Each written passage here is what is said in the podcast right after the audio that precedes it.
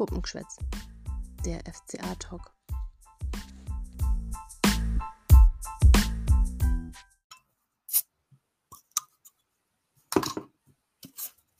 Prost, Birgit. Prost, Irina. Ach, ist das schön. Oh ja, das tut richtig, richtig, richtig gut. Und deswegen fangen wir an. Servus, liebe Hörerinnen und Hörer. Herzlich willkommen zu einer neuen Folge Puppengeschwätz. Heute direkt nach dem Spiel gegen Wolfsburg. Es ist gerade jetzt so ja eine halbe Stunde aus. Boah, ich weiß noch gar nicht, was ich so wirklich sagen soll. Die Emotionen in mir kochen noch ziemlich. Also ich habe mit viel gerechnet, aber mit einem 3 zu 0 Sieg bin ich so ehrlich. Damit habe ich nicht gerechnet, aber es tut richtig, richtig, richtig gut. Genauso wie der Schluck jetzt eben. Irina, wie geht's dir denn? Ja, also ich weiß gar nicht, wo ich anfangen soll. Ich bin irgendwie noch voll äh, überrumpelt, voll erfreut, also wirklich so freudig erregt, dass ich meine Worte gar nicht äh, fassen kann oder meine Gedanken gar nicht in Worte fassen kann. Man merkt es vielleicht, dass wir jetzt auch live dabei sind und mega zerstreut sind. Erzählt uns das bitte gleich nach. Also so ein 3 zu 0 gegen Wolfsburg vor einem Spiel, vor dem wir so Schiss hatten, mit so einer ähm, Rumpftruppe, will man jetzt schon fast sagen. Also zumindest sportlich ein wenig geschwächt, ohne Ruben, ohne Gregal. Ich glaube, da darf man dann einfach echt mal sagen, ich glaube, ich träume. Oder Birgit? Ja, definitiv, aber es ist ein wunderschöner Traum und der darf gerne am Mittwoch dann gegen Mainz auch so weitergehen. Ja, aber auf dieses Spiel kommen wir ja später natürlich noch und ich hätte gesagt, steigen wir mal ein in die heutige Partie, die richtig toll war. Auf jeden Fall. Bei mir kommt gerade auch passenderweise gerade die Sonne raus, nachdem es jetzt echt ein wenig wolkenverhangen war. Das ist ja wirklich so, als würde so ähm, mir jetzt ein Zeichen senden wollen. Also lieber Gott, vielen Dank die Punkte waren super wichtig. Ich genieße jetzt gerade nebenbei mein kaltes Barrebräu. Das kommt übrigens hier aus der Region Ostwestfalen-Lippe. Ich weiß ja nicht, was bei dir gibt, aber ich genieße das jetzt viel, also umso mehr. Ähm, mit diesem, ja, drei Punkten im Nacken und im Rücken und äh, will auch sagen, dass ich ähm, total überrumpelt war, dass es so, so schnell heute losging. Ich sag nur Blitzstart. Also bei mir gibt es Riegele. Ich habe mal Radler draus gemischt, ja, ähm, weil ich, also ein alkoholfreies Radler, weil ich trinke halt einfach keinen Alkohol. Ähm, aber ja, Blitzstart, Blitzstart trifft es tatsächlich gut. Also habe ich nicht damit gerechnet, dass wir gleich nach, ich, wie viele Sekunden waren es? 53 Sekunden. Ich war noch gar nicht richtig angekommen in der Partie und zack, bumm, peng. Ähm, äh, Shepard Shaw, also Petersen mit einem wunderschönen Hackentrick, Iago macht es wirklich klasse, haut den Ball ins Netz. Also ich war dann total verwirrt erstmal. Wie, was, wo, schon Tor? Ging es dir da ähnlich?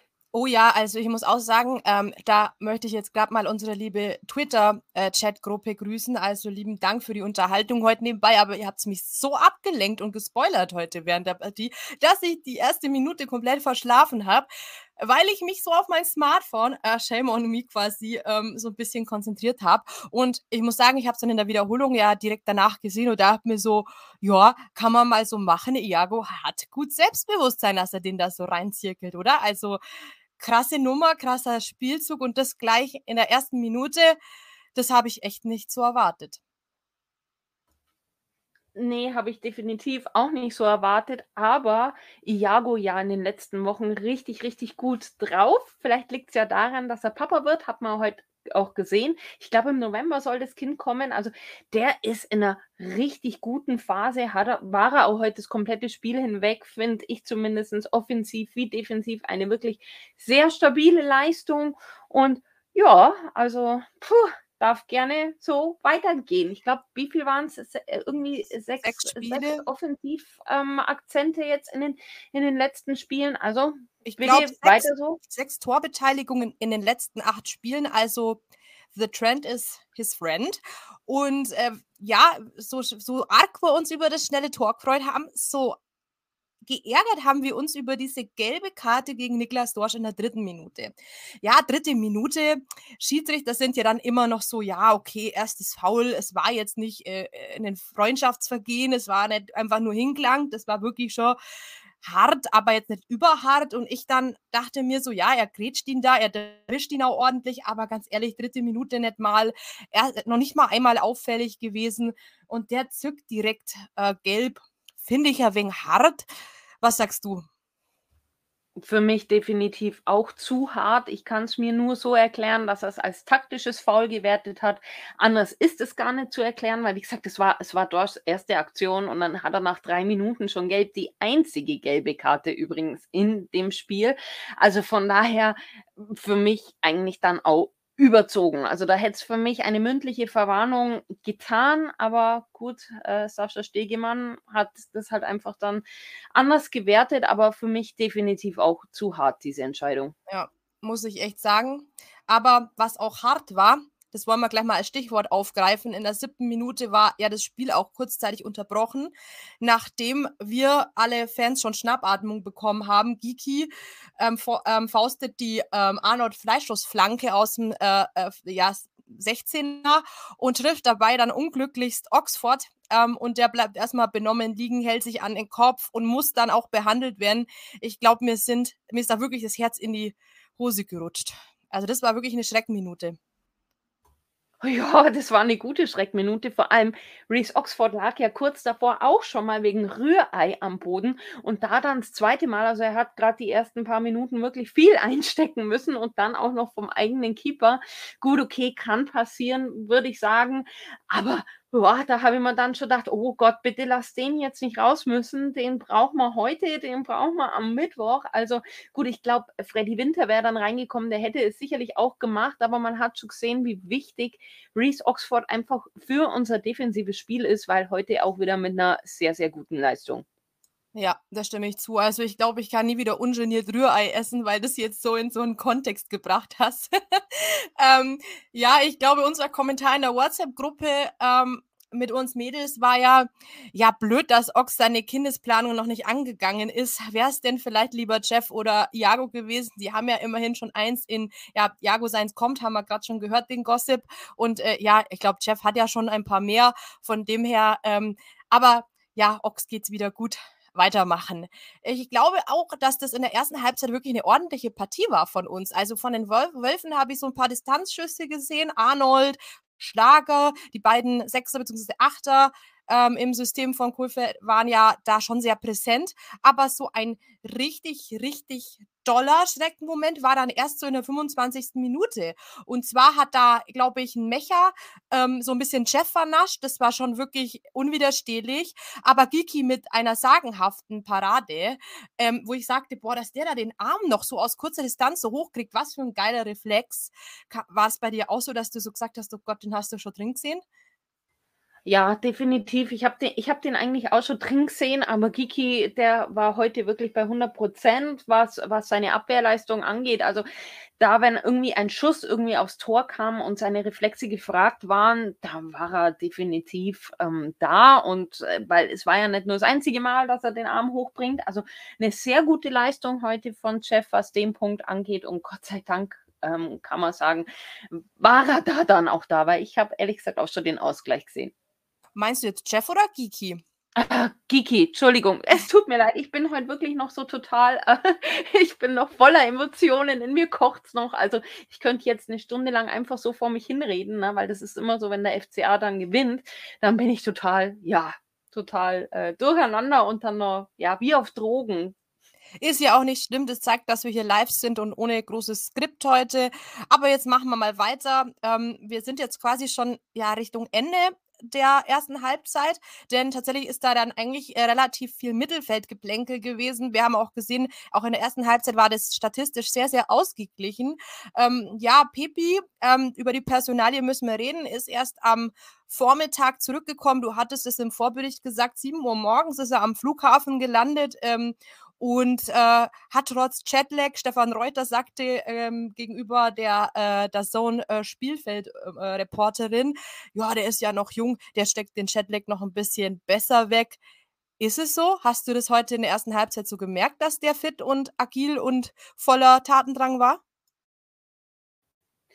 Sagen wir so, es wäre sicherlich vielleicht ein bisschen besser gegangen, wenn wir ihn mit unserer Erfahrung aber ich fand seine Leistung jetzt nicht schlecht. Also wie gesagt, er ist viel gelaufen. Er, ist, er hatte, glaube ich, in der ersten Halbzeit sogar vier Sprints mehr wie Florian Niederlechner. Ich glaube, Florian Niederlechner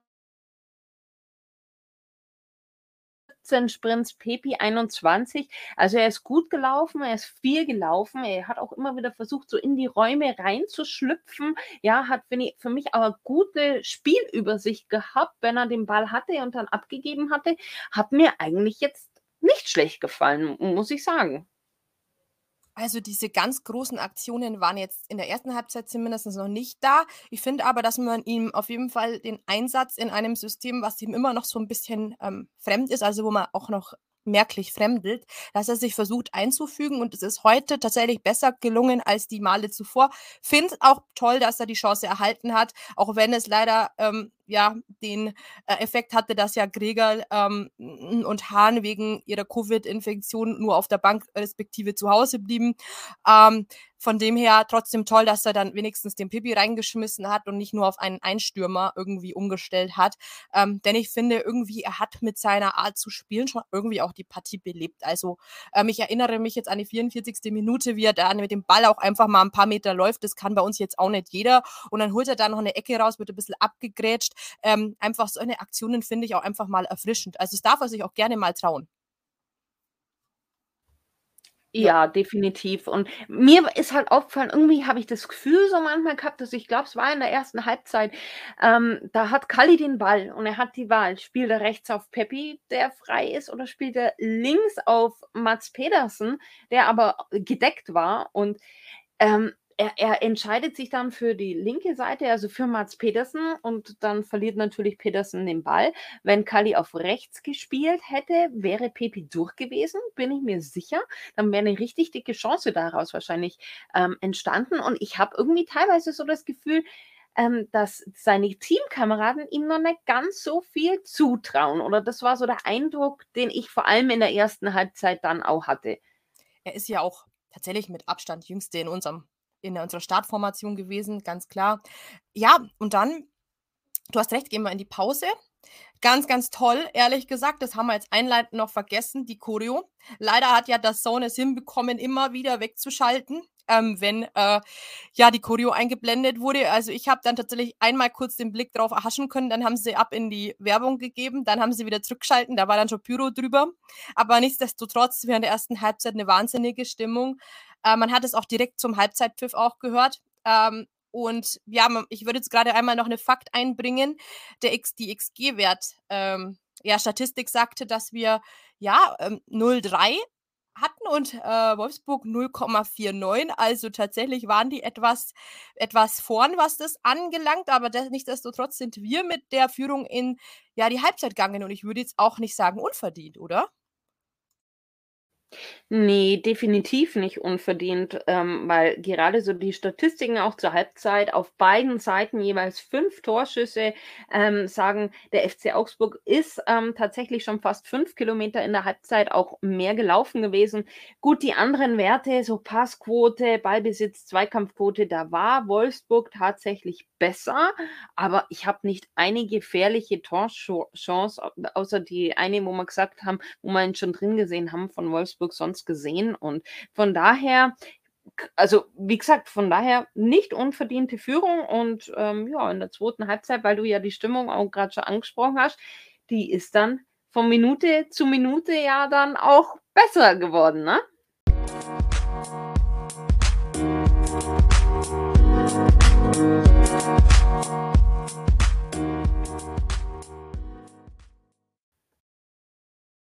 Auf jeden Fall. Also, ähm, was ja was wir jetzt nicht verschweigen wollen, ist, dass Grueso dann nach der Pause auf dem Platz stand. Das war eigentlich jedem Beteiligten klar, dass Dorsch, der hat dann vor der Halbzeit nochmal so, ja, gelb-rot-würdiges Foul durchaus auch begangen. Ähm, ich glaube, Markus Weinzel hat hier wirklich, und da kann man ihn nur für loben, äh, tatsächlich auch erkannt, dass Dorsch bei dem Sascha Stegemann ähm, dann vielleicht nicht mehr so viel Spielraum gehabt hätte in Halbzeit 2. Deswegen hat er folgerichtig Dorschi, es tut mir echt leid für den Jungen, weil gut war er ja, ähm, hat er dann Grueso auf den Platz geschickt. Also das äh, nur zur Info. Ähm, und ich glaube, da sind wir uns einig, dass das einfach notwendig war. Und ja, nach, gleich nach der Halbzeit war es dann einfach so, dass ähm, Jonas Wind, den hatte ich ja im, im Vorbericht zu gelobt, der 12-Millionen-Mann, der vom FC Kopenhagen kam. Also einer der vielen Skandinavier, die hüben wie drüben auch ähm, ja, präsent sind. Und äh, der hat dann gleich einmal sich gut eingebracht. Der hat ähm, einen Ball erobert und auf Kruse abgelegt und hat dann eigentlich relativ cool dann aus spitzen Winkel das Ding nur aufs Tor bekommen. Und da hat gleich Grueso sich da reingeschmissen. Ähm, das äh, zeigt auch seinen Einsatz, der, den er immer an den Tag legt. Und dieser Abpraller von Gruesos Körper landete dann wieder bei Wind. Und ähm, genau da hat dann Kiki den zweiten geilen Save des Tages äh, gezeigt. Und zwar auch gerade wieder die Hände hochgerissen. Das macht er ja immer super und verhindert da ja eigentlich das sichere 1 zu 1, muss ich sagen. Kannst du dich an die Szene jetzt auch noch erinnern? Ich glaube, da waren wir alle schon mega am Ausrasten. Ja, also wie gesagt, das war dann der Knaller zu Beginn von Hälfte 2 und ja, also puh, da musste ich dann doch schon erstmal kräftig, kräftig durchatmen, aber wie gesagt, ähm, Grueso zeigt in dem Moment auch seine Klasse, zeigt, jawohl, er ist jetzt auch so in den letzten Wochen in der Saison dann auch mal angekommen, weil er hat sich jetzt wirklich von Spiel zu Spiel gesteigert und man darf ja auch nicht vergessen, der hat heute dann angeschlagen gespielt, ne? weil er war ja nicht fit, das hat Markus Weinziel ja in der Pressekonferenz auch gesagt, dass er muskuläre Probleme hat, ähm, aber für die 45 Minuten hat es dann gereicht, war auch sehr gut, hat tolle Offensivmomente auch die ganze Halbzeit über immer mal wieder gesetzt, ne? aber ja, von daher ähm, echt super. Und es ist ja dann Gott sei Dank in dem Moment nichts passiert. Ähm, aber für den FCA war das für mich eigentlich diese Szene eigentlich dann so, so ein Wachrütteln. So, da sind es dann aufgewacht und ey, wir müssen ja nochmal was tun. Und haben dann wirklich Gas gegeben. Und da für mich auch wieder ein entscheidender Faktor, Iago. Der war wirklich ähm, sowohl defensiv als auch offensiv heute wirklich sehr stark. Hat man auch gesehen, so in der 56. Minute, da hat er dann über die Innenbahn, ist er so vorbeigezogen an Mbabu und legt dann zurück zu Caligiuri. Der kommt zum Abschluss, aber hat dann leider verzogen. Aber man hat schon gesehen, warum Iago einfach mit unserer bester Assistgeber momentan ist. Da hast du auf jeden Fall recht. Also die linke ähm, ja, Seite hat mir definitiv besser gefallen als die rechte. Ähm, einfach weil Iago und auch Petersen da wirklich so toll harmoniert haben. Du hast es diese eine äh, Szene in der 56. Minute ähm, ja geschildert ich würde jetzt mal auf die 62. Ähm, springend, denn da hat es ja was gegeben, ähm, wo wir wirklich auch den Torschrei schon auf den Lippen hatten. Und zwar äh, verlängert Oxford so ein bisschen den Ball mit dem Kopf und ähm, der Stellvertreter von Kuhn Castells ist ja eigentlich, wie wir auch im Vorbericht sagten, der äh, etatmäßige, äh, die etatmäßige Nummer 1 beim Wolfsburg, äh, bei Wolfsburg im Kasten. Und dann kommt Petersen noch so ja, äh, mehr oder weniger zum Abschluss. Und da rettet quasi Arnold und dann musste ja da der Toralarm Aufschluss geben und der hat eben bei Stegemann nicht alarmiert, dass der Ball hinter der Linie war. Wobei wir hatten ja letztens erst so eine Szene, wo das eben auch nicht zuverlässig war und durch den Wahr geprüft werden musste. Aber ich glaube, man hat schon ganz gut sehen, dass es äh, Schuhspitzenbreit hinter, ähm, noch vor der Linie war, sodass es halt wirklich kein Tor war. Aber tatsächlich hatten wir da schon den Torschrei zum 2 zu 0 auf den Lippen und wir waren ein wenig enttäuscht, aber wurden ähm, dann ähm, ja sozusagen entschädigt durch das 3, 2 zu 0, was in der 63. Minute fiel. Was ist dir denn dazu noch in Erinnerung geblieben, wie das gefallen ist? Ja, also es ist Wahnsinn eigentlich, diese Szene. Ähm, also es kommt eine Ecke rein, Oxford verlängert an den zweiten Pfosten und da steht halt einfach Niederlechner mal komplett blank, ähm, köpft den, oder ne, ne köpft, also er, er schlänzt den Ball so über die Linie, so irgendwie von hinten hoch und ganz komisch und sein, sein Arm war da in einem ganz komischen Winkel auch. Und dann gab es diese ellenlange Wahrüberprüfung. Und ich habe mir gedacht, das kann doch nicht sein. Und immer wieder haben sie Zeitlupe gebracht. Und dann hat man gesehen, die, der Ball war definitiv nicht an der Hand, sondern er war an der Nase. Deswegen wird unser Goat-Lechner jetzt einfach zum Nose-Lechner, weil das Tor hat er eigentlich, kann man sagen, fast mit der Nasenspitze gemacht, oder? Und ich glaube, wir müssen tatsächlich darüber streiten, wie unsere Episode heute heißen soll, weil ich, ich war ja so, so auf der Linie, dass es Nasengeschwätz heißen soll, weil einfach das für mich so ein, ein total kurioser Treffer war, ähm, was aber auch zeigt, was für ein Körperklaus ähm, unser Flo eigentlich ist. Also so ein bisschen wie Thomas Müller, ne? Kann mit jedem Körperteil irgendwie auch ein Tor erzielen, schießt sich notfalls auch noch selber an. Das nenne ich Einsatz. Und ja, also wirklich eine kuriose, lustige und tolle Szene, denn es war das 2 zu 0. Das hat den Jungs Auftrieb gegeben, auch wenn ich finde, dass es pervers lang gedauert hat mit diesem Check. Also man muss sich das ja vorstellen, die Biesinger Tribüne eskaliert. Ähm, dann muss er sich zurücknehmen, äh, pfeift. Ähm, die Spieler stehen da, ähm, werden kalt so körperlich, weil ähm, ja, man wartet eigentlich nur auf diesen Check. Die sagen, Tor, äh, kein Tor, war Niederlechner da jetzt irgendwie noch dran, schauen sich das 30.000 Mal an, keine Ahnung, wie das in dem Raum wirklich abläuft. Und dann ähm, für uns alle klar, nachdem man es in jeder Aufnahme irgendwie deutlicher gesehen hat, das muss es geben. Das war sowas von krass, sein Ohr, seine Backe, was auch immer. Ja, und dann endlich 65. Minute, Entscheidung zählt. Äh, ja, das war es jetzt einfach mit dem 2-0, gibt uns Sicherheit und wir spielen nach vorne munter. Und ja, dann fällt eigentlich mit der nächsten nennenswerten Minute das 3-0. Dann kommt der andere linke Flügelspieler auch noch zum Zuge. Was für ein geiler Strahl von Pedersen. Ähm, und zwar besagter Grueso, den wir ja zur Halbzeit ähm, gebracht haben. Ähm, ganz toller Einsatz. Stocher den Ball also zu Niederlechner. Der tritt eine Pirouette und legt auf Petersen ab und der drischt den das so eiskalt von der Strafraumgrenze in die, in die Winkel, in den linken Winkel sogar. Und ich denke mir einfach nur so, boah, was für ein Pfund und wie verdient hat er sich denn eigentlich bitte diese Nationalmannschaftsnominierung, die ja, wir ja auch zuletzt in unserem in unserer Lückenfüller-Episode in der Länderspielpause ähm, geschildert haben. Ja, ich glaube, der Nationaltrainer wird sich da eben nochmal auf die Schulter klopfen und denken, ja, der ist einfach ein guter. Und ähm, da muss ich auch Niederlechner nochmal loben, der da die Übersicht behält und Petersen so schön in Szene setzt. Ich glaube, das war schon zum Zungeschnalzen, oder? Das Tor. Oh, ja, mega. Also da, da lief es mir gleich kochend heißen Rücken runter, weil vor allem, wenn man dann, es gibt ja so eine lustige Statistik, die der Sohn immer bringt, Torwahrscheinlichkeit 7%. Aber du hast richtig gesehen, den wollte Petersen haben. So, so mit richtig vollem Karacho zieht er da mit links sogar ab mal, und bumm, richtig rein. Also oh, da ist mein, mein, mein altes Stürmerherz ne, von meiner Jugend früher richtig aufgegangen, weil solche Tore aus diesem Winkel, die machst du nicht oft. Und, und dass der dann reingeht, also man hat gemerkt, das hat dann Petersen auch richtig gut getan, ja, und er hat sich gefreut und alle haben sich gefreut und dann gab es erstmal Gruppenkuscheln und am liebsten wäre ich da dann auch mit dabei gewesen und hätte Gruppenkuscheln gemacht, weil wie gesagt, also man hört es mal, ich bin noch sehr emotional, weil, wie gesagt, es war einfach dann auch so eine Erleichterung, weil das war definitiv Deckel drauf und die drei Punkte bleiben zu Hause. Heute der Dreiertag, 3. April, drei Punkte, drei Tore, drei Torschützen. Also echt mega. Ich wusste gar nicht, dass du so, äh, so, so, so, so, so abergläubisch bist, aber jetzt, wo du sagst, das war mir gar nicht so bewusst, ja. Also könnte tatsächlich wegweisend sein und äh, wird sich einprägen. Ich werde darauf achten in Zukunft, ob das noch häufiger so vorkommt und uns das, äh, wie sagt man, ob uns die, das Universum ein Zeichen sendet, ja. Ähm, aber was ich noch sagen wollte, also ähm, unsere beiden Linken sind ja Abwehrspieler.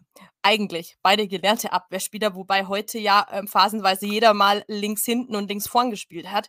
Und beide mit heute, ich glaube, das war so ein internes Wettrennen, beide mit so einer ja, jetzt hat der eine ein Tor geschossen mit so einem geilen Schlenzer, dann muss Petersen den Strich reinjagen.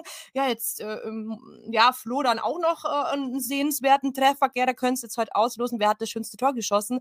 Und ja, das Battle der beiden Linksaußen geht weiter. Ich würde sagen, so kann es weitergehen. Und tatsächlich war das auch Petersens letzten, eine der letzten Szenen eigentlich im Spiel, denn Weinzel hat ihm den Moment gegönnt. Er hat ja Standing Ovations gekriegt von der Tribüne, als dann Andi Zekiri für ihn reinkam. Ähm, die Wechsel für mich, also es kam ja dann auch noch Hahn in der 80. Minute. Ähm, fand ich heute ein bisschen schade, dass äh, tatsächlich äh, so Spieler wie ähm, ja vielleicht Frami und Günther nicht reingekommen sind, stattdessen Sekiri und ähm, ja ähm, ja, Hahn, Hahn ist ja noch äh, Covid geplagt gewesen unter der Woche. Ich hätte ihn tatsächlich einfach geschont, ähm, weil ich denke, der wird gegen Mainz nochmal super, super wichtig. Und von Sekiri, die hat man ja die letzten Spiele ernsthaft auch nicht viel gesehen. Also da hätte ich mir lieber auch einen Günther vielleicht gewünscht, einen Lassi Günther. Aber hilft ja nichts. Äh, Markus Weinzel hat so ge wechselt und ich hatte auch nicht das Gefühl, dass der VfL irgendwas gegenzusetzen hatte. Vielmehr kam es mir sogar vor, als müssten die irgendwie das Ergebnis erstmal verarbeiten, dass es jetzt hier 3-0 gegen einen Club, der hinter ihnen steht, steht.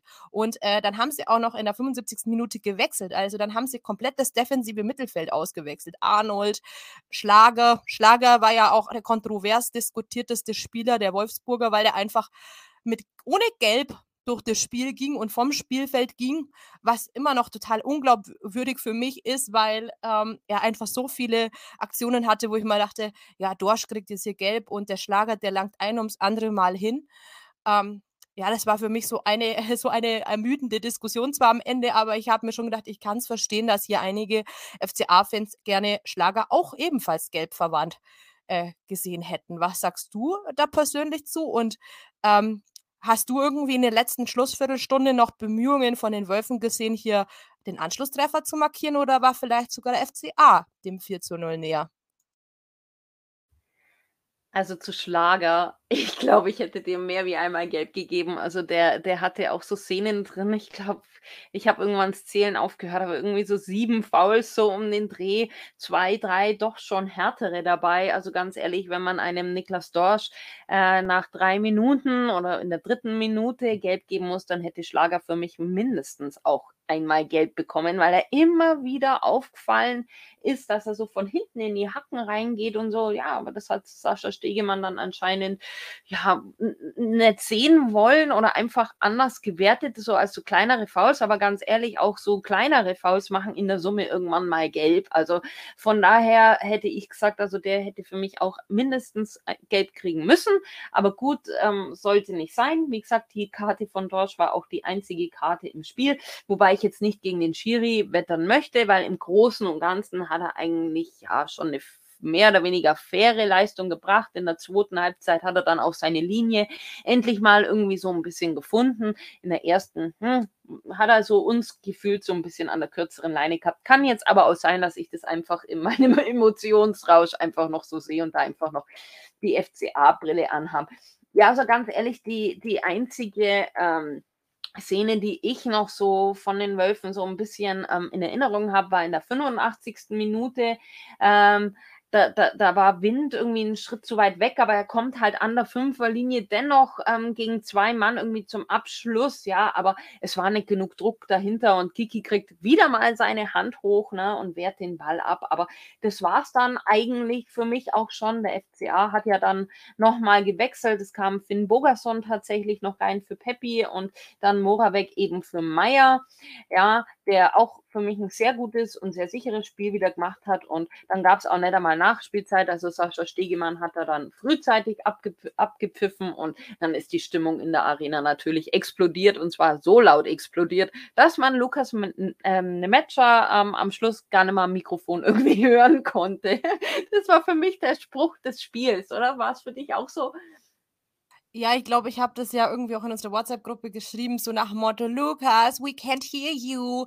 Ähm, die Fans vom FCA sind so laut. Ja, klar, da war irgendwie so ein bisschen leichter Arroganzanfall, aber es war so schön einfach in der Minute. So, ähm, ja, man, unsere Fans haben noch fünf Minuten, also bis die ja die Interview, ähm, diese Sichtschutz mit der Werbebann, mit den Werbebannern dahin bringen und bis dann der erste Partner da steht, dauert es ja fünf Minuten und dass die Uli Bissinger Tribüne so Rabatz gemacht hat, noch fünf bis zehn Minuten später, das war für mich so unfassbar und hat gezeigt, wie sehr man das einfach braucht und wie sehr es gefehlt hat.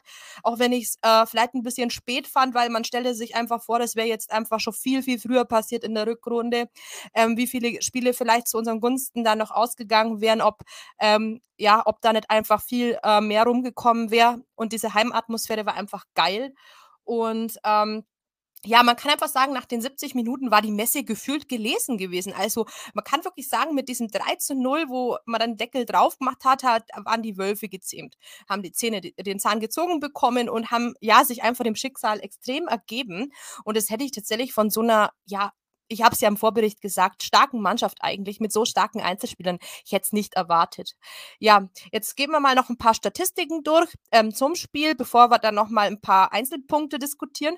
Und zwar steht am Ende ähm, ja eine, ja, ein bisschen, äh, ich weiß nicht, äh, überraschend, unüberraschende Statistik zu Buche. Ähm, also im Endeffekt hat der FCA mal wieder deutlich mehr Sprints gemacht. Das hat ja auch, haben ja auch die Dazone-Kommentatoren äh, wieder hervorgehoben, gelobt. 275 Sprints, dadurch fast 60 mehr als sein Gegner oder um die 60 mehr als sein Gegner. Das ist natürlich wieder seine eigene Klasse. Ne? Also das macht der FCA schon über die ganze Saison hinweg gut.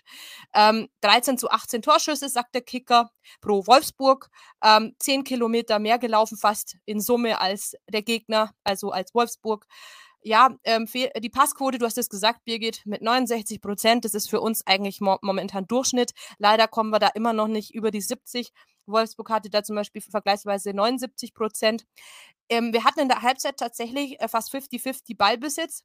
Am Ende waren es dann doch 62, finde ich fast ein bisschen viel irgendwie für Wolfsburg. Und die schlechtere Zweikampfquote könnte man eigentlich auch gar nicht meinen mit 58 Prozent. Haben 15 zu 10 Fouls. Ist interessant, dass Stegemann da eben mit einer Karte durchs Spiel kommt. War aber auch, finde ich, ein einfach zu pfeifendes Spiel, bis auf diese eine Mal, wo der Toralarm äh, war und dann diese Niederrechner Gesichtgeschichte, ja, war das eigentlich ein sehr einfach zu pfeifendes Spiel für mich. Und ja, dann noch so belanglose Sachen, viermal im Abseits standen wir wieder. Davon würde ich gerne wissen, wie oft eigentlich Florian Niederlechner und drei zu fünf Ecken für Wolfsburg. Aber das ist ja eher unwichtig. Ähm, ja, wäre halt meine Frage, ähm, Passquote 69% zu 79% für Wolfsburg. Merkt man das in unserem Spiel immer noch oder denkst du, hm, naja, das machen wir mit anderen Sachen wie den Sprint, äh, Sprintstärke weg? Wett.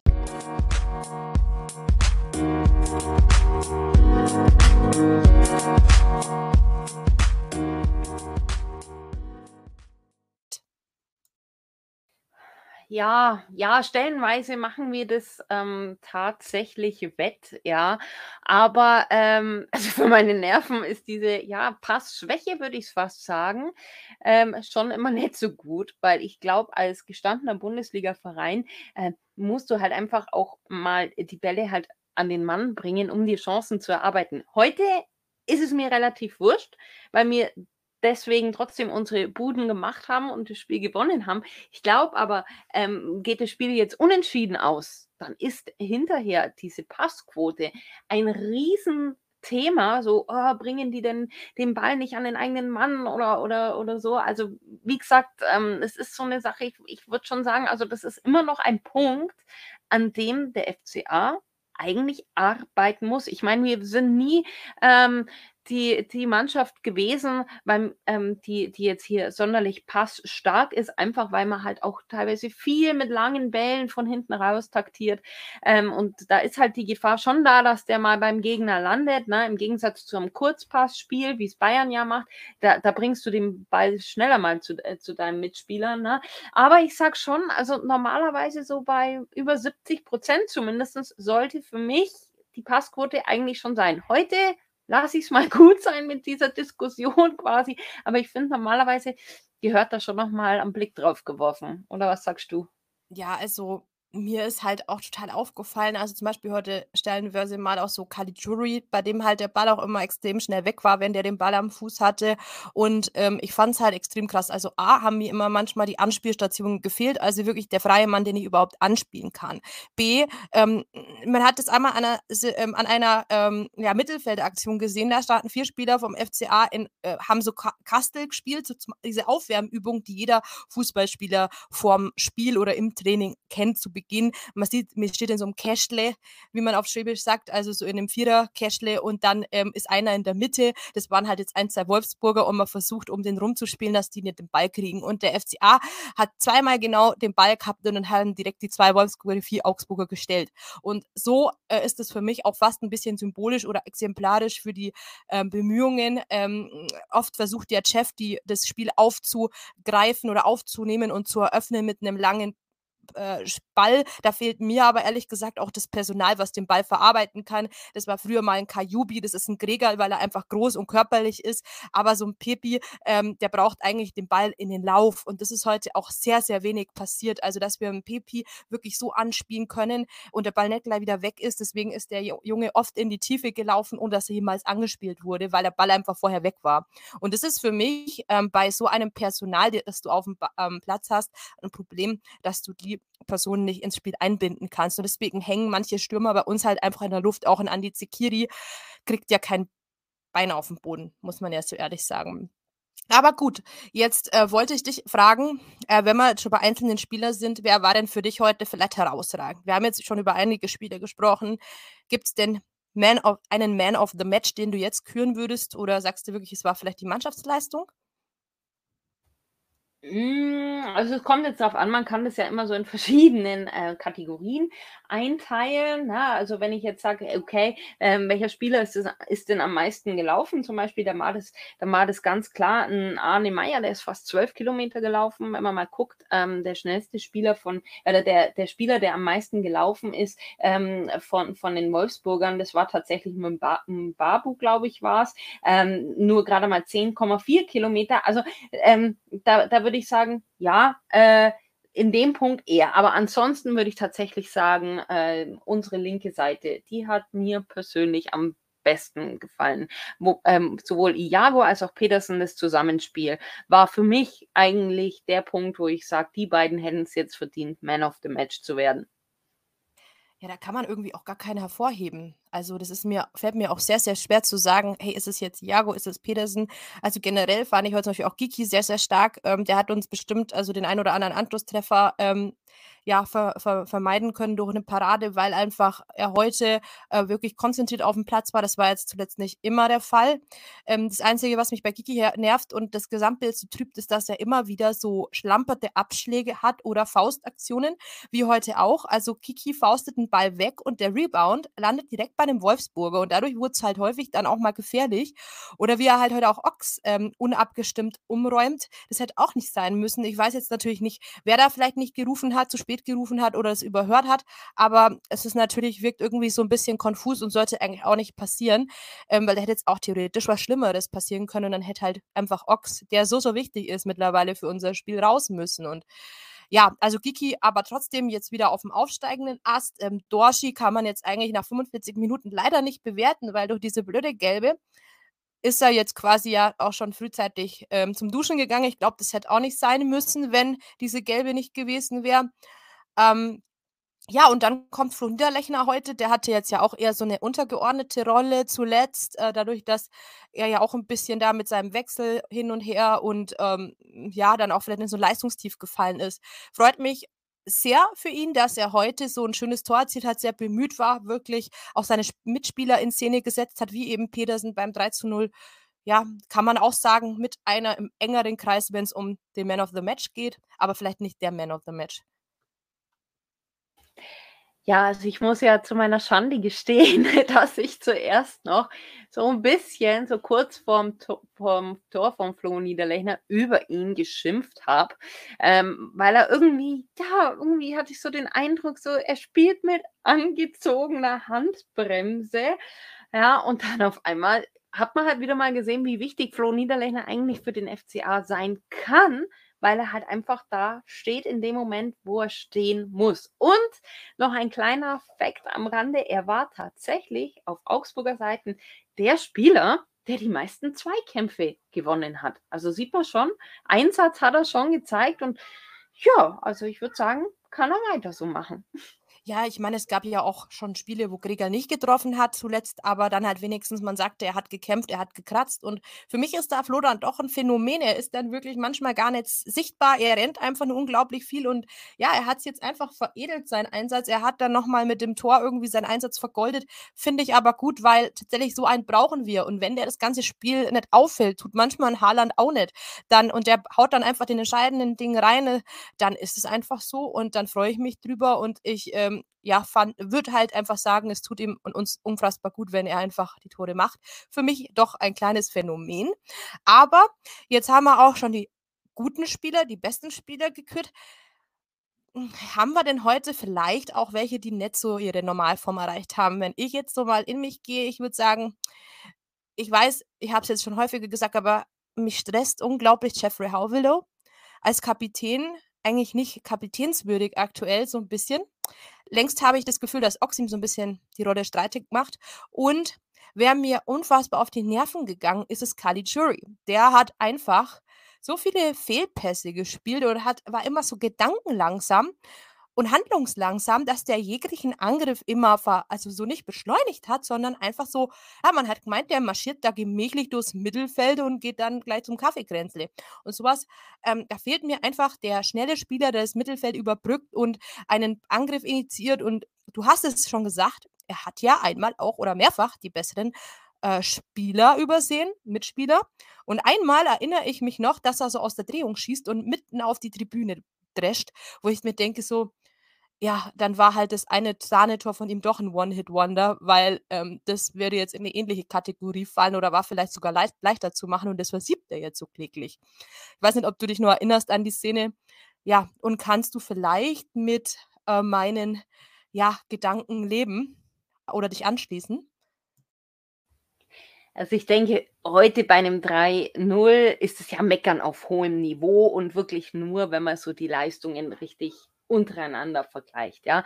Aber ich bin da voll bei dir. Also, sei es was Jeff angeht, der heute hinten stellenweise wirklich wackelig war und natürlich auch Caligiuri, der die ein oder andere falsche Passentscheidung ähm, gefällt hat oder der halt vielleicht einfach mal nochmal hätte abgeben müssen, bevor er selber drauf zieht. Also ja, definitiv kann ich mit leben. Also allgemein, wenn man jetzt die linke und die rechte Seite heute miteinander vergleicht, war die linke Seite mit Jago Pedersen deutlich stärker wie die Rechte mit Robert Gumni, der so auch so ein bisschen unauffällig war, jetzt nicht schlecht, aber, aber trotzdem ja, so ja, nicht ganz so auf dem Niveau jetzt wie ein Jago zum Beispiel. Aber wie gesagt, ähm, meckern auf hohem Niveau heute, weil heute sind wir eigentlich schon sehr zufrieden insgesamt, was die Mannschaft angeht. Also du würdest sagen, heute steht auf jeden Fall die tolle Mannschaftsleistung über allem, gell? So würde ich es jetzt mal Ja, zusammenfassen. ja, definitiv. Also heute, wenn wir heute meckern und so ein bisschen schimpfen und sagen, ja, der Kalli, der hätte da und da abgeben müssen und so. Ja, hätte er machen müssen, ja, aber meckern auf hohem, hohem Niveau, glaube ich. Also ich bin jetzt heute noch so euphorisch. Also ich will heute eigentlich auch gar nicht so großartig meckern das ist ja wohl bloß der kleine Fußballfan oder ja auch vielleicht, dass wir auch mal selber äh, richtig lang gespielt haben, dass wir sagen, ja, da ärgert man sich schon, wenn jeder vielleicht auch noch mehr möglich gewesen wäre und dann äh, verdeppert dass da Kali halt dann schon zum x-ten Mal wieder. Aber ich sag mal, das sind halt diese bekannten Tropfen auf dem heißen Stein. Es war halt dann wirklich so, okay, wäre jetzt halt noch schön, wenn Kali auch so ähnlich stark wie der Rest gewesen wäre. Ähm, hoffe, dass ihm tatsächlich vielleicht auch einfach jetzt, ähm, ja, das auch selber auffällt, man das vielleicht auch selber intern reviewt, ähm, dass Weinziel da auch mit seinen äh, Analysten und Co-Trainern da vielleicht drauf guckt und erkennt, dass Kali Jury vielleicht auch für die schlechte Passquote gesorgt hat und dass man vielleicht auch einfach guckt, ähm, ob ja, Jeff ähm, mal wieder vielleicht auch in die Spur findet, auch richtig sein Anführer ähm, mit seinem Kapitänsamt ja eigentlich müsste er ja der Anführer schlechthin sein, dass er da einfach wieder mal ein bisschen aufwacht. Das wäre halt so diese, diese kleinen Punkte, wo ich sage, da hat man noch ein bisschen Arbeit vor sich, weil es einfach nicht alles rosa-rot ist. Aber ich denke, das sieht auch unser Coach so. Ich fand heute tatsächlich, dass unser Coach sich nicht vercoacht hat. Die Aufstellung mit dem anfänglichen 4-4-2, die war stimmig. Ähm, den Mut, Pippi mit Chatlag zu bringen, fand ich gut. Ähm, schade eben, dass er da ja, dann doch Hanu, Moravec und so einwechselt und nicht vielleicht Frami und ähm, Günther oder eben sonst was. Da auch meine Frage, wo ist eigentlich Freddy Jensen? Ähm, wenn das jetzt eine Hörerin oder ein Hörer aufklären kann, dann schreibt es Birgit und mir gerne, weil wir wissen es nicht. Also wir sehen ihn im Training, man sieht ihn auf Bildern, aber er ist nicht dabei. Reicht es für ihn einfach nicht? Also reicht es für den Kader nicht? Das ist noch die Frage, die wir jetzt vielleicht hätten. Ja, und deswegen will ich heute auch mal Markus Weinzel loben. Das hat er wirklich gut gemacht. Ähm, und man muss sagen, er ist heute ruhig geblieben. Es war wirklich ein entscheidendes Spiel und da kann man heute wirklich nicht viel kritisieren.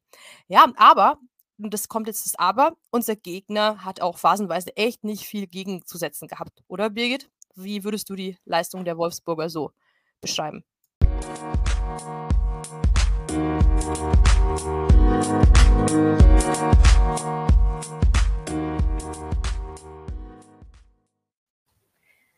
Nee, also wirklich was entgegenzusetzen, ähm, haben sie definitiv nicht gehabt. Also sie haben sich auch nicht wirklich viele Chancen oder so ähm, erarbeitet. Also vielleicht insgesamt, sagen wir mal, zwei, drei, die vielleicht äh, hätten drin sein können. Aber wie gesagt, ansonsten hat der FCA das super gemacht. Sie waren giftig, sie waren gallig. Das hat man wirklich gemerkt. Sie sind intensiv ja auch in die Zweikämpfe reingegangen. Und das liegt übrigens daran, das hat Flo Niederlechner nach dem Spiel im Interview ähm, verraten, dass Markus Weinziel die gestern Abend im Hotel anscheinend richtig heiß gemacht hat auch.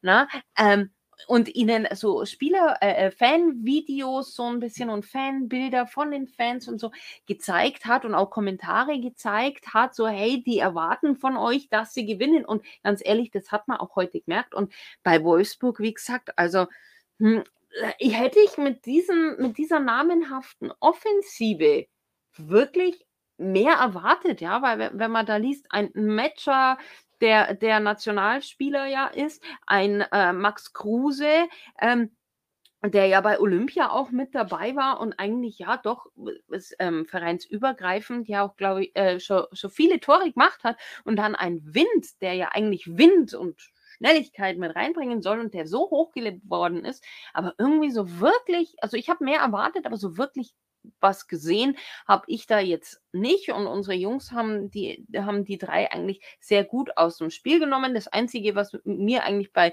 äh, Wolfsburg so ein bisschen aufgefallen ist, sie sind schon recht gern unseren Jungs ähm, richtig mies in die Hacken teilweise gegangen. Ne? Und dann immer dieses Meckern, da ist mir Max Kruse ja auch so negativ aufgefallen, bei dieser Szene, wo ähm, Petersen, ich sag's jetzt mal, stürzt, man könnte es jetzt als kleine Schwall bewerten oder so, aber er hat ja nicht einmal einen Elfmeter gefordert und dann geht er hin, reißt die Klappe auf. Ähm, in der zweiten Halbzeit dann die gleiche Szene, äh, auf, auf, äh, im Augsburger 16er quasi und da ähm, fordert Max Kruse ganz laut Elfmeter. Also das ist das, was mir halt eigentlich bei den Wolfsburger aufgefallen ist und da hätten sie sich lieber mal besser auf das Spiel konzentrieren sollen, weil ähm, soweit ich das jetzt im Kopf habe, ähm, haben wir jetzt das deutlich bessere Torverhältnis auch wie die Wolfsburger und sie haben immer noch nur 29 Tore geschossen. Ja, wie wir auch im Vorbericht gesagt haben, und da stimme ich dir auch völlig zu, haben wir die Chance gehabt, die Wölfe mit reinzuziehen, weil es geht ja doch sehr eng bis auf Fürth eben da unten wirklich eng zu. Und deswegen haben wir da heute wirklich mal ähm, die Chance beim Schopf ergriffen, ähm, einen Mitkonkurrenten äh, mit noch mit reingezogen. Also aktuell spielt ja Gladbach gegen Mainz und führt da 1-0 gegen Mainz, gegen die wir jetzt am Mittwoch spielen. Also ja, es also wir, wir können jetzt auch mit einem Sieg gegen Mainz ähm, tatsächlich auch sehr, sehr weit uns nach oben schieben. Und das würde uns in eine sehr geile Lage bringen, tatsächlich da im Abstiegskampf. Ähm, was eben ich auch noch zu den Wölfen zu sagen hatte, ja, Florian Kohfeldt, ähm, in manchen Podcasts, ich hatte es im Vorbericht schon gesagt, wird er ja doch he heiß diskutiert.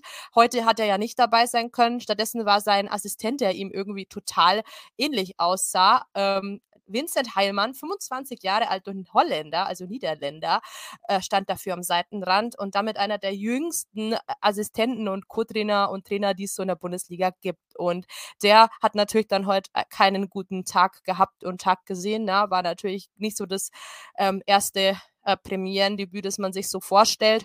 Und tatsächlich, das hatten wir vorher auch nicht gesagt, dass der Assistent Michael Fronzek, den kennt man ja ligaweit, nach einer OP auch ausfällt ähm, und konnte auch nicht an der Seitenlinie stehen. Deswegen kam es halt erst zu der Konstellation mit Vincent Heilmann. Naja, mh, hm, Tatsächlich war das auch gar nicht so bekannt vor dem Vorbericht, dass eben die Wölfe auch ein bisschen personell gebeutelt waren. Das darf man nicht verschweigen. Da war auch ein Rosilio und so weiter, ein Castells und so weiter erkrankt und das hat man natürlich auch so ein bisschen gemerkt, aber das soll unsere Leistung nicht schmälern. Für mich ein ganz, ganz, ganz toller Tag seit langem, glaube ich, eigentlich mit der beste. Das war wirklich ein süßer Sieg mit diesen drei tollen Toren. Und ja, so kann es weitergehen. Ich glaube, jetzt sehe ich auch ähm, die Partie gegen Mainz nicht so schwarz, wie ich sie vorher gesehen habe, weil man hat doch versucht, irgendwie so ein Damoklesschwert da über dem Augsburger Himmel zu sehen, wo gar keins war, weil man sagte, oh, jetzt fallen alle aus, jetzt stecken sich sicher alle mit Covid an bei Gregerl und beim André und jetzt zur Unzeit kommt Mainz, das Nachholspiel, dann kommen die Bayern, da kriegt man bestimmt aufs Maul und ja, und ich glaube tatsächlich, jetzt sehe ich es ein bisschen bin ich ein bisschen down to earth und ähm, denke mir, okay, vielleicht kommt es doch ganz anders und wir können da ganz entspannt reingehen. Wie geht's dir? Wie äh, siehst du jetzt so auch ein bisschen die nächste Partie? Wie wirst du heute Abend noch den Abend verbringen? Vielleicht auch ein bisschen als Ausklang, bevor wir uns Mainz widmen, noch diese paar Infos? Ja, also ich denke, den Abend, den werde ich jetzt recht entspannt ausklingen lassen. Ähm, weil, wie gesagt, so ein so ein Abend nach einem FCA-Sieg, der fühlt sich dann immer toll und immer super an. Also da kann man dann entspannt ins Bett gehen, ohne dass man sich großartig aufregen und schimpfen muss. Was das Spiel gegen Mainz angeht, ähm, ich erzähle ja dann gleich noch ein bisschen was dazu, aber momentan bin ich noch so ein bisschen skeptisch, weil ich erinnere an die Augsburger Formkurve. Und zwar, dass es wir es seit Anfang, 2000, Anfang der Saison 2020, 2021 nicht geschafft haben, zwei Spiele in Folge zu gewinnen. Ja, ich weiß, ich bin jetzt gerade der Spielverderber, aber ich will so ein bisschen raus äh, auf, auf, auf, meine, auf, mein, auf meine neue Strategie, dass ich ja sagen muss, der FCA verliert und dann im Podcast muss ich dann für den FCA tippen, weil dann haben wir komischerweise jetzt immer irgendwie die Punkte geholt. Wenn ich vorher noch getötet habe, ja, wir verlieren aus Spaß natürlich und im Podcast für uns tippe, dann gewinnen wir oder nehmen zumindest einen Punkt mit. Und ein Punkt, ähm, wir, wir kennen alle die Tabelle, wäre halt einfach also ein Punkt mindestens, wäre halt einfach mega wichtig, weil es uns halt einfach auch Luft ähm, im Abstiegskampf ähm, verschafft. Aber wenn wir so auftreten wie heute, und es ist gut möglich, dadurch, dass auch die Ultras ja wieder im Stadion sind und man hat es heute einfach gemerkt, es hat gepusht, ähm, dann sehe ich eigentlich uns jetzt nicht unbedingt mit 4 zu 0 oder so untergehen. Also definitiv nicht. Ja, das ist doch ein gutes Schlusswort. Also, liebe Hörerinnen und Hörer, Birgit ist kein schlechter Fan, sie ist auch keine Pessimistin, sie verfolgt ihre eigene Strategie. Also das nehme ich heute auch aus dem Podcast mit. Und ja, eins, was ich jetzt noch sagen kann, Siegen macht hungrig. Ich habe echt Hunger. Ich werde mir jetzt dann echt gleich meine nächste Hello Fresh Box zubereiten. Also jetzt keine Werbung, äh, gell? also unbezahlt und äh, ungesponsert. Und ja, und dann werde ich hier diesen süßen Sonntag noch irgendwie entspannt ausklingen lassen. Und natürlich nehmen wir jetzt noch den Rest des Podcasts auf, gar keine Frage.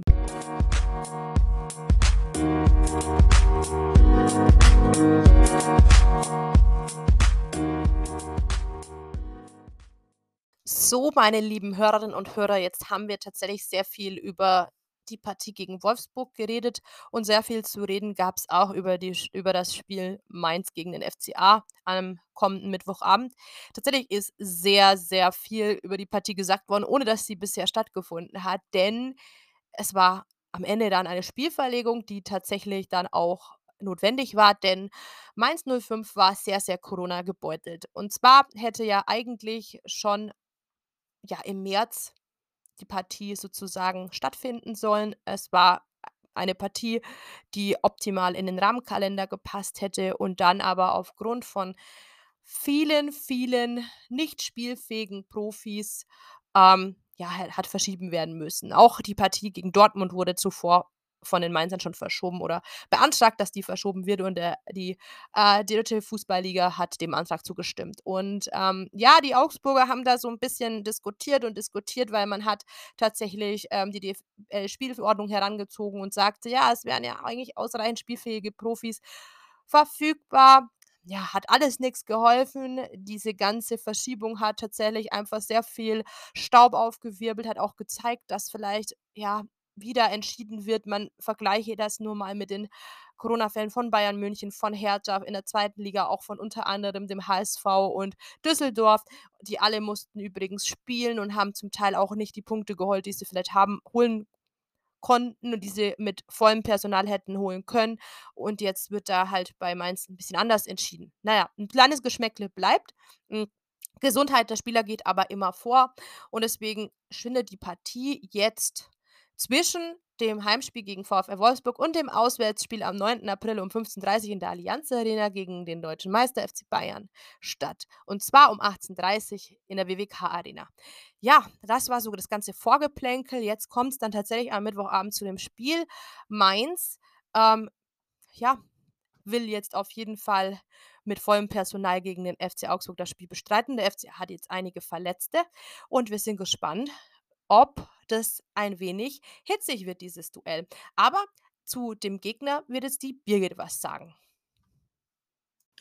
Also ich bin auch der Meinung, dass da einiges schief gelaufen ist. Und ja, wie gesagt, was mich jetzt nervt, ist jetzt eigentlich die Situation, in der wir jetzt stecken und mit der ich eigentlich schon fast gerechnet habe, dass, dass die kommt, nämlich dass bei uns wichtige Spieler ausfallen, die, wenn das Spiel regulär stattgefunden hätte, definitiv aufgelaufen wären. Ich sage nur Michael Gregoritsch, weil der kann sich ja erst am Mittwoch raustesten und ich bin eigentlich relativ sicher, dass er gegen Mainz noch nicht auf dem Platz stehen wird.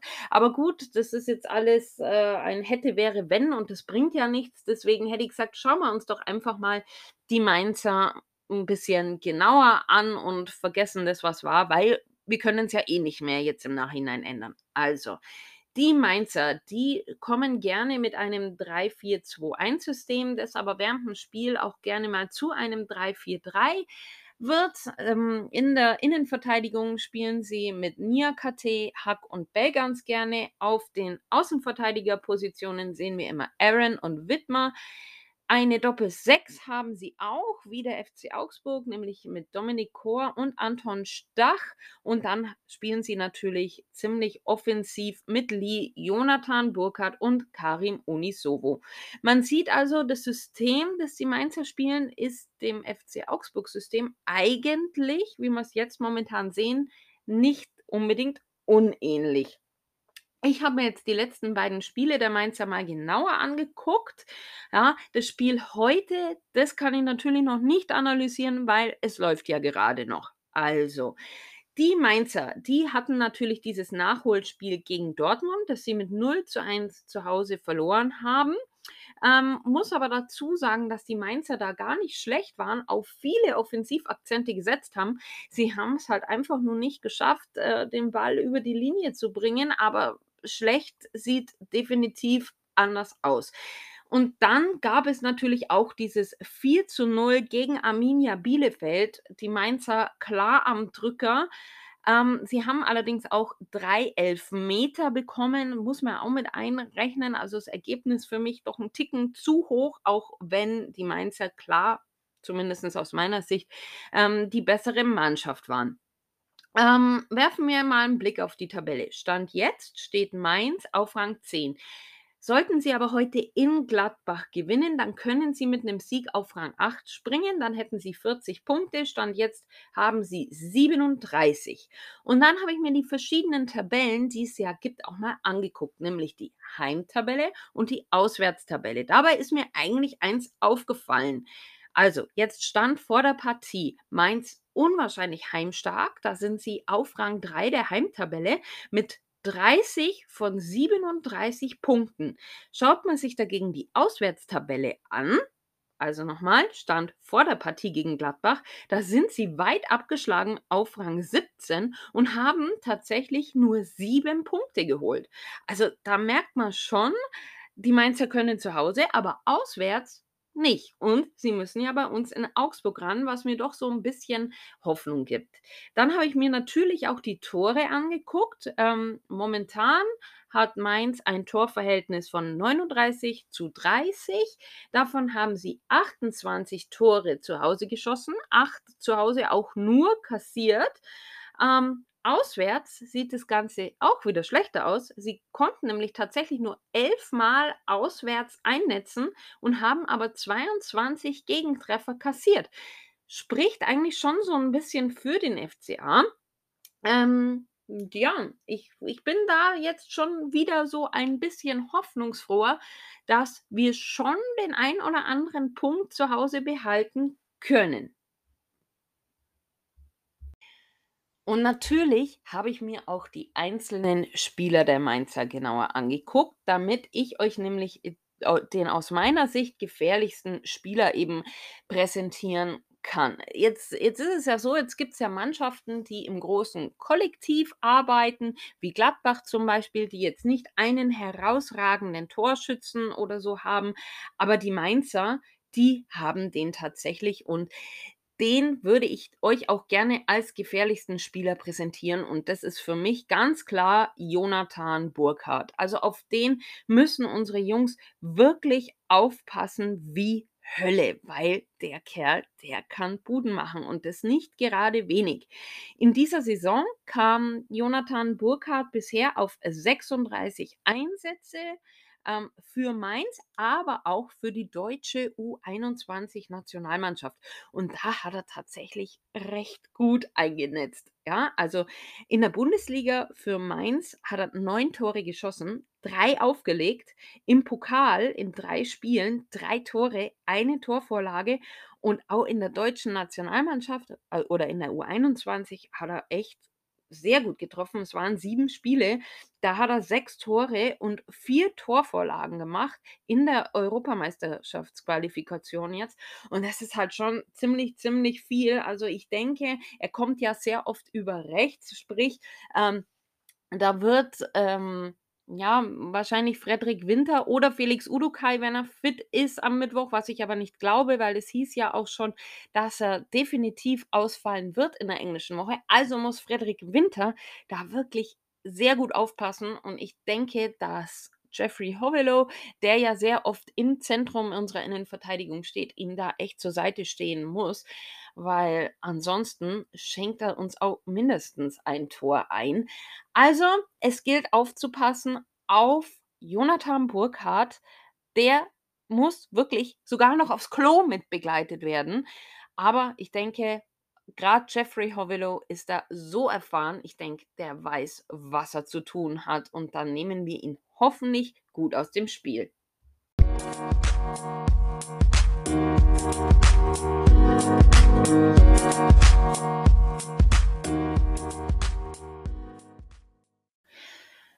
auch schon in unseren letzten Vorberichtsfolgen kommen wir jetzt zu unserer Kategorie Promi-Geschwätz, in der wir euch immer ähm, Spieler oder Verantwortliche vorstellen, die nicht nur eine Verbindung zum FC Augsburg haben, sondern natürlich auch zu unserem Gegner.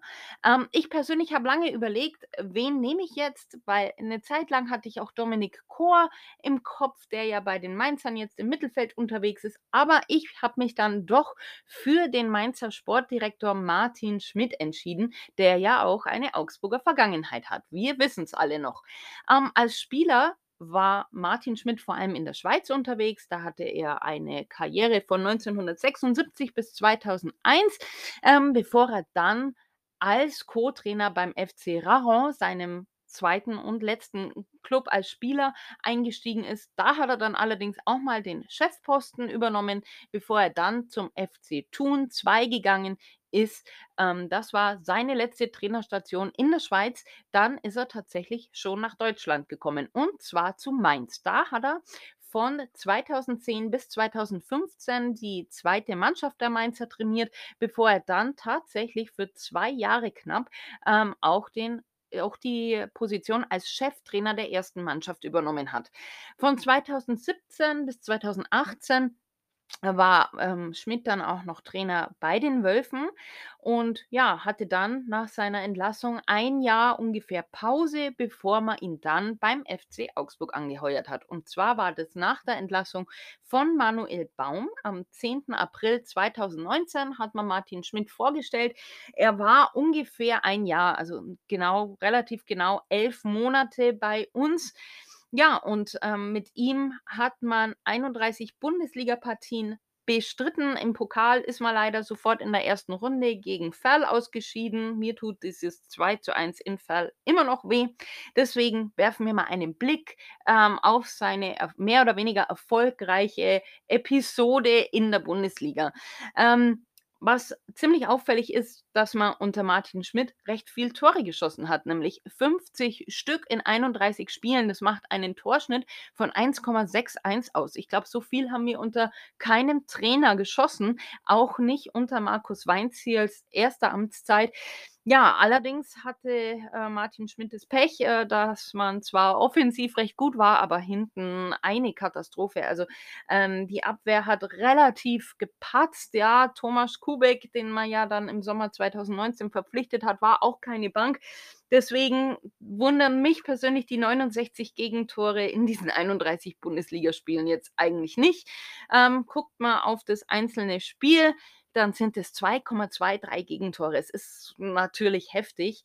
Und ja, deswegen war es für mich dann irgendwann auch kein Wunder, dass man Martin Schmidt irgendwann entlassen hat, auch wenn der Zeitpunkt der Entlassung für mich relativ komisch war. Also so nach diesem Bayern-Spiel, wir erinnern uns alle, da hat man eine super Leistung in München gezeigt, auch wenn man 2 zu 0 verloren hat.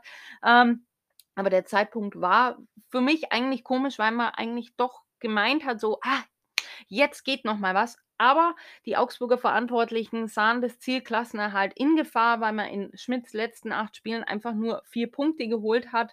Und ja, deswegen eine Entlassung unvermeidbar. Nachdem Schmidt äh, von Augsburg entlassen worden ist, war er in der Zwischenzeit TV-Experte bei Sky, bevor er am 28.12.2020 zurück nach Mainz gekehrt ist, und zwar als Sportdirektor. Und was er da gemacht hat, er hat einen kompletten Umbruch vorgenommen und hat den Mainzern eigentlich den Arsch gerettet, kann man sagen. Die waren nämlich bei seiner Verpflichtung auf Rang 17 weit abgeschlagen mit gerade mal sechs Punkten nach 13 Spieltagen und am Ende dieser Saison stand Mainz dann auf einmal überragend ähm, auf Rang 12 mit 39 Punkten, das noch vor dem FCA und ja, Wahnsinn. Also, da haben sie, denke ich mal, sehr, sehr viel auch Martin Schmidt zu verdanken, weil er halt im Kader einen kompletten Umbruch auch vorgenommen hat.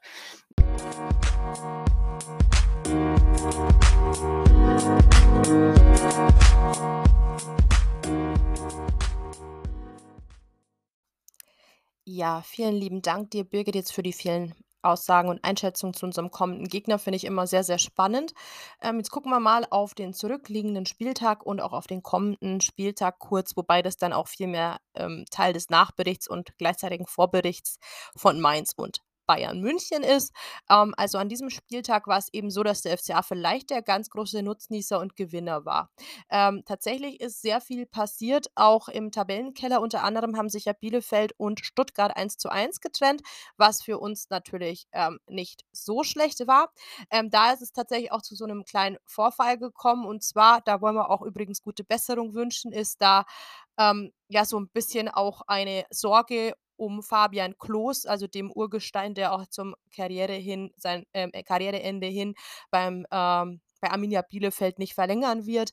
Äh, und zwar ist ähm, ja ist der Bielefelder sozusagen, der ist ja da auch Publikumsliebling in der Nachspielzeit, ja, zusammengeprallt mit seinem eigenen Mitspieler Schöpf und musste dann vom Platz getragen werden. Und äh, ja, schöne Szene dann am Ende, dass Sasa Kalajdzic, also ein Gegenspieler von den Stuttgartern, eine Trage für Klos organisiert hat, nachdem es ja quasi die Sanitäter ein bisschen gemächlicher gelaufen sind, hat Kalajdzic sich die Trage geschnappt und hat sie dann zum ja, Ort des Geschehens sozusagen getragen. Und ähm, ja, schöne Geste von Sasa Kalajdzic und gute Besserung an Fabian Klus. Das war natürlich echt eine Szene, die möchte man nicht sehen, denn das war vielleicht auch und hoffen wir natürlich nicht eine, eine schwere Verletzung. Und man hat dann noch gehört, dass Fabian Klus im Bielefelder Krankenhaus behandelt wird. Also wir senden gute Genesungswünsche. Für mich ist es Luftlinie 15 Kilometer ähm, zur Arminia nach Bielefeld.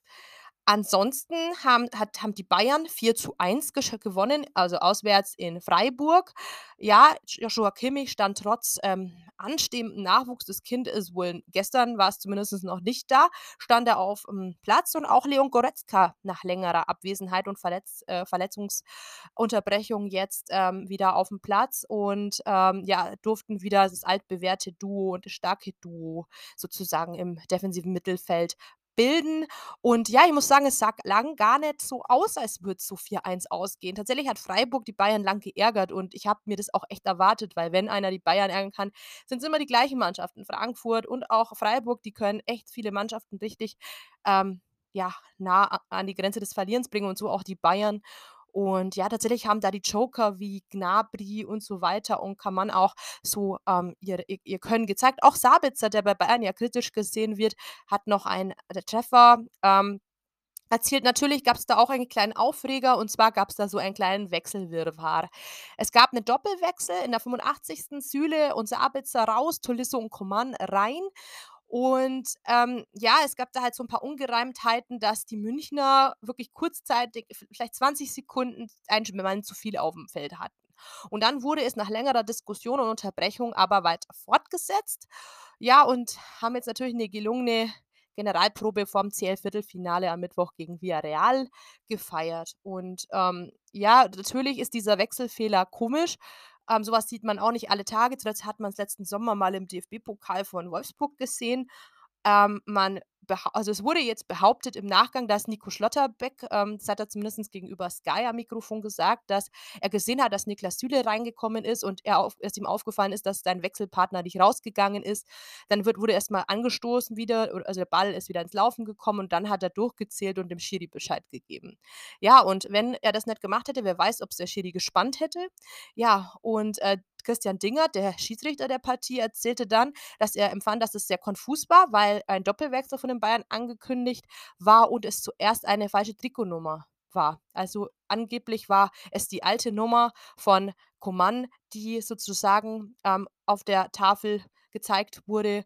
Und dann hat ähm, nach der Klärung der Situation, nachdem Coman sich nicht angesprochen gefühlt hat, nicht runtergegangen ist, hat der vierte Offizielle verpasst, den Spieler dem Spielfeld sozusagen zu verweisen oder halt ihn, sage ich, zu, zu hinzuweisen, dass er das Spielfeld verlassen soll.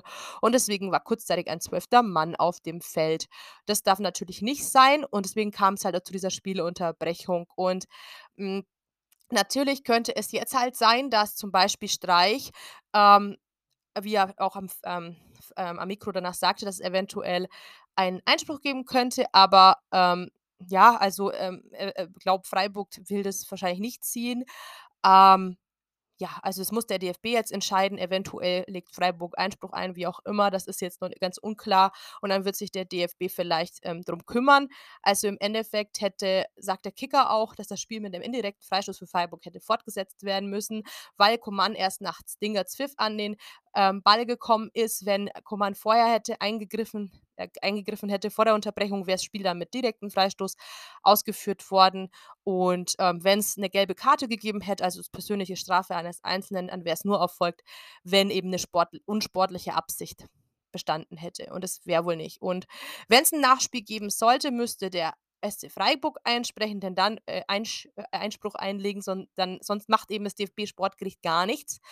Würde Freiburg dann darauf verzichten, dann würde die einfach die ursprüngliche Wertung ähm, Bestand haben und bisher hat Freiburg aber noch nichts getan und sie hätten aber auch noch bis Montag Zeit. Von dem her wird auch dann erst eine Stellungnahme vom Sportclub erwartet. So kurios kann Bundesliga sein. Es überschattet, dass es auch noch einige weitere Partien gab. Ähm, Leipzig hat furios mit 4 zu 1 Dortmund in Schranken gewiesen. Ja, also Dortmund wieder mit Haaland, ähm, hat da gar kein Land gesehen. Zur Halbzeit stand schon 2-0. Leverkusen schlägt bei der Magath-Premiere auf dem Sitz der Hertha auf dem Trainersessel dann 2 zu 1 die Berliner. Ja, das war durchaus verdient, aber Berlin war tatsächlich gar nicht so schlecht. Und ähm, Frankfurt trennt sich 0 zu 0 von Fürth. Ähm, ja, das so ganz dickes Lob an ähm, das Kleeblatt, wie die sich erschlagen. Da auch mit unserem Ex-Juniorenspieler ähm, Simon Asta. Und da gab es auch so eine, ja, eklige Szene, auch ein ekliges Foul, wo der, ähm, ja, wo ein Frankfurter Spieler ziemlich ekelhaft aber wahrscheinlich unabsichtlich auch einen Vierter fault und der den Platz verlassen muss und das sah nach größerer Verletzung aus. Also hier auch gute Besserung nachführt. Das wünschen wir auch echt keinem. Also das war wirklich auch eine ekelhafte Szene, wirklich ein, ein, ein Foul, das vermeidbar ist. Und Hoffenheim verliert gegen Bochum, die wirklich ein sehr gutes Spiel gemacht haben. Und am Freitagabend hat schon Union mit 1 zu 0 die Kölner geschlagen. Das war wirklich ein erlebnisreicher Spieltag. Man ist auf seine Kosten gekommen. Die Samstagskonferenz war mega. Und auch der FCA hat diesen Spieltag perfekt abgerundet. Also ich habe mich richtig gut nach der Länderspielpause unterhalten gefühlt.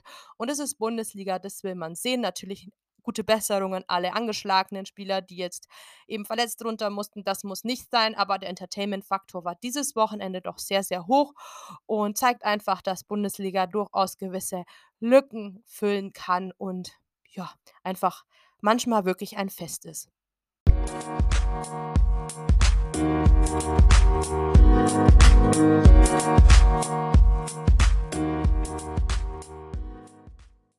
So, es gab irgendwie unfassbar viele Stories zu diesem Bundesligaspieltag Und jetzt wollen wir allerdings auch mal den Blick auf andere Sparten, auf Eishockey, auf den Frauenfußball und auf die Teams des FCA werfen, zum Beispiel die U23. Das finde ich auch immer einen interessanten Punkt, ähm, den ich auch immer zur eigenen Information auch nutze.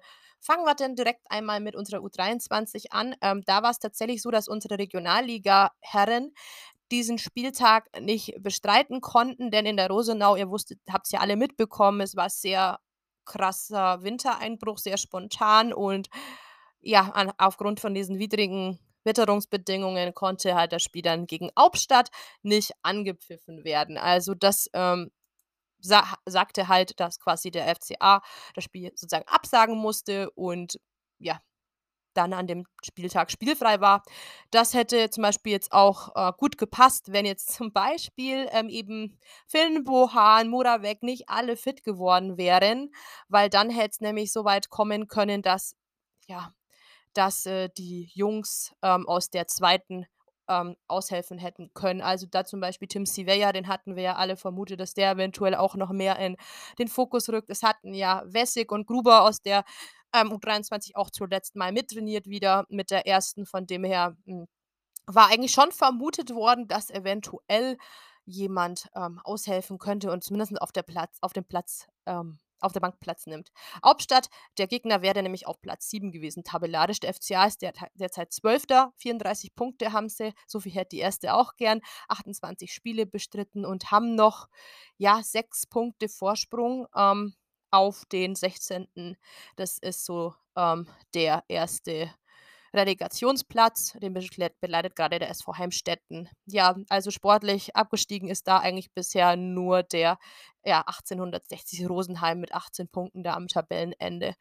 Ja, ähm, wie geht's da weiter? Also die nächsten Spiele wären jetzt theoretisch nächst, ähm, ja, nächste Woche am 8.4. Freitagabend 19 Uhr auswärts beim SV Wacker. Ähm, und da würden wir jetzt erstmal unsere Daumen drücken. Der SV Wacker steht derzeit auf dem sechsten Tabellenplatz und mal schauen, ob die Jungs dann fit sind. Man hat ja, wie wir schon im Vorbericht sagten, ähm, gehört, dass Josef Steinberg seinen Vertrag nicht verlängern wird. Ähm, ja, das ist dazu jetzt auch nicht wirklich bekannt. Und ähm, ja, da auch einige Spieler derzeit fehlen. Verletzungen, Corona und so weiter.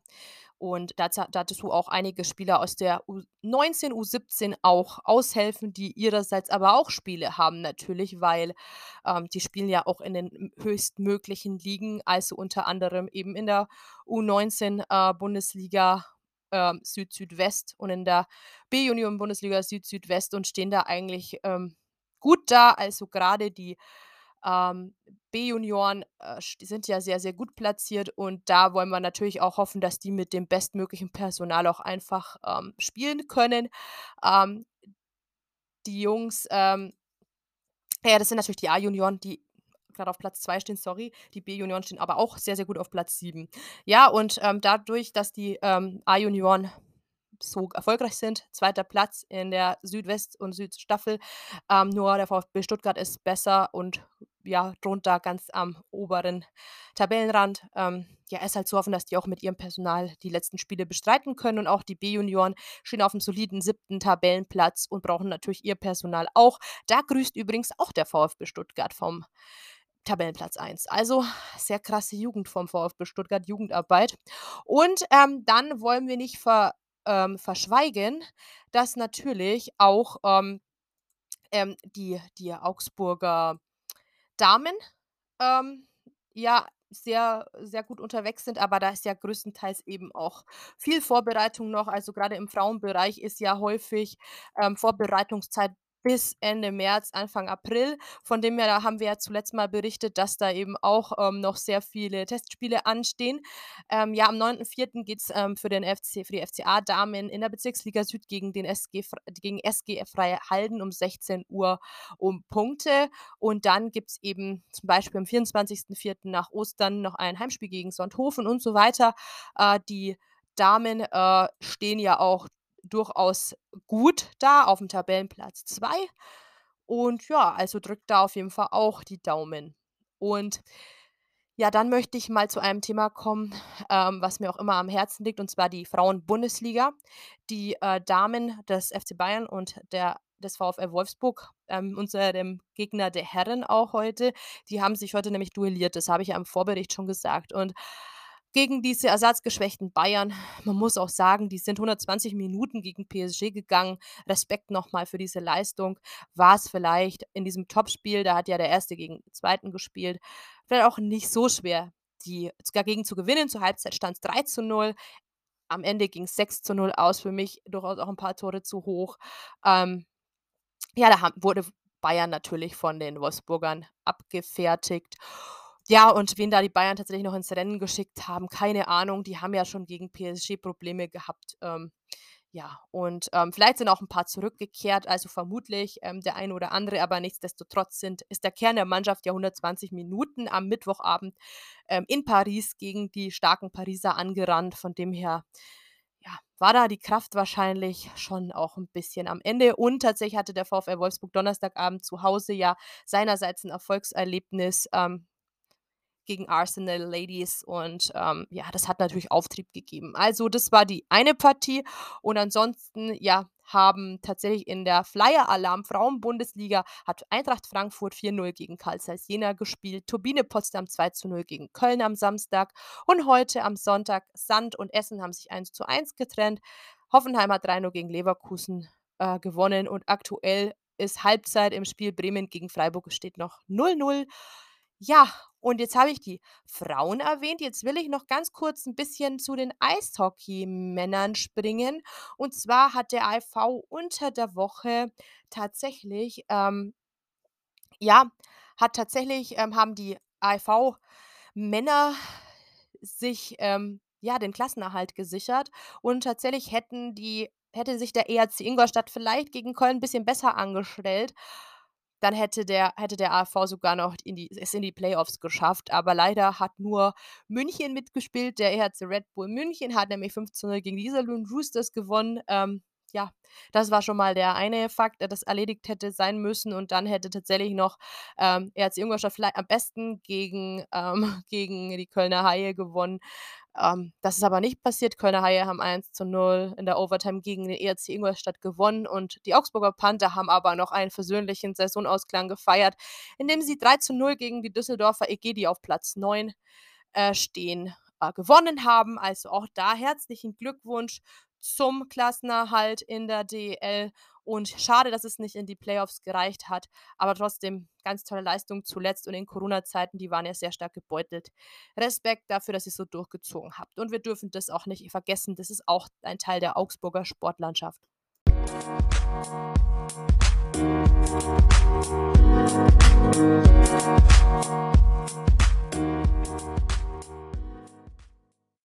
Ja, ganz ungewöhnlich, dass man so ohne internationale Spiele einfach so 'ne und DFB-Pokal 'ne englische Woche hat.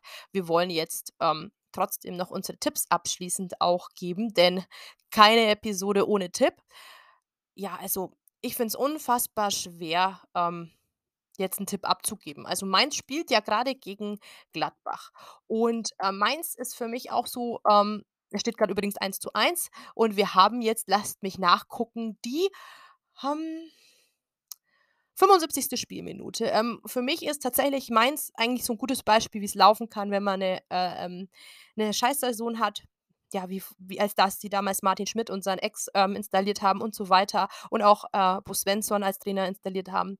Ähm, es ist quasi eine eine gelungene eine gelungene, ähm, Ko ja, äh, Komposition, wie man 2 Personen zusammenstellen kann und die machen dann was Gutes draus.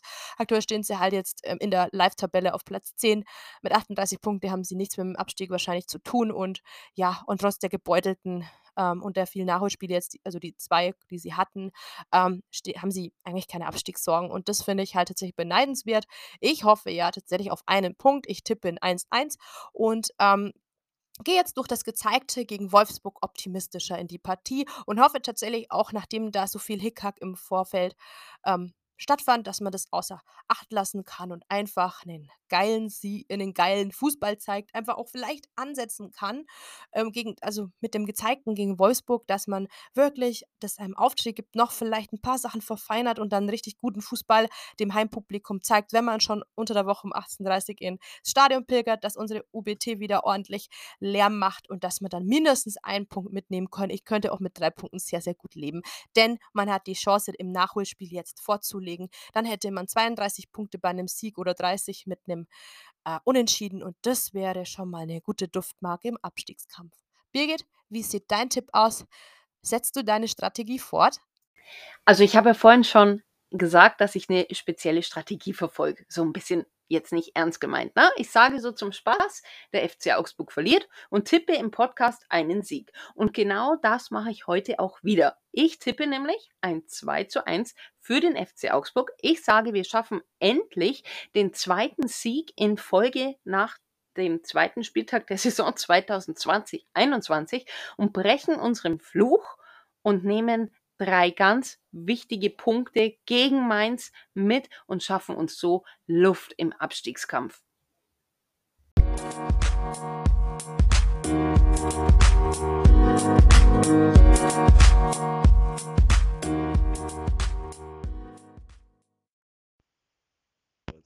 ICE, ich kann gerade leider gar nichts, gar nicht so viel sagen, weil das die Leute schauen, aber der FCA hat gewonnen.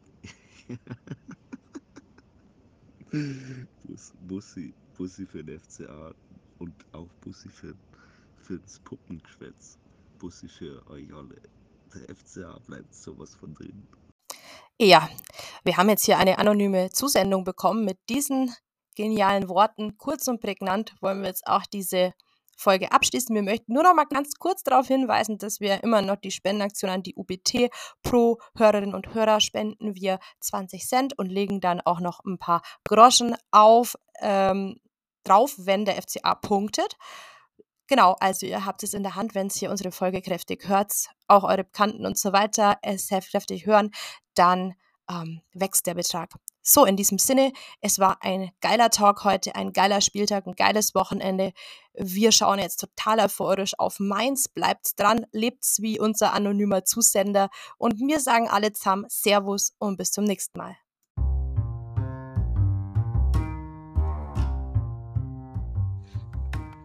Puppengeschwätz. Der FCA-Talk.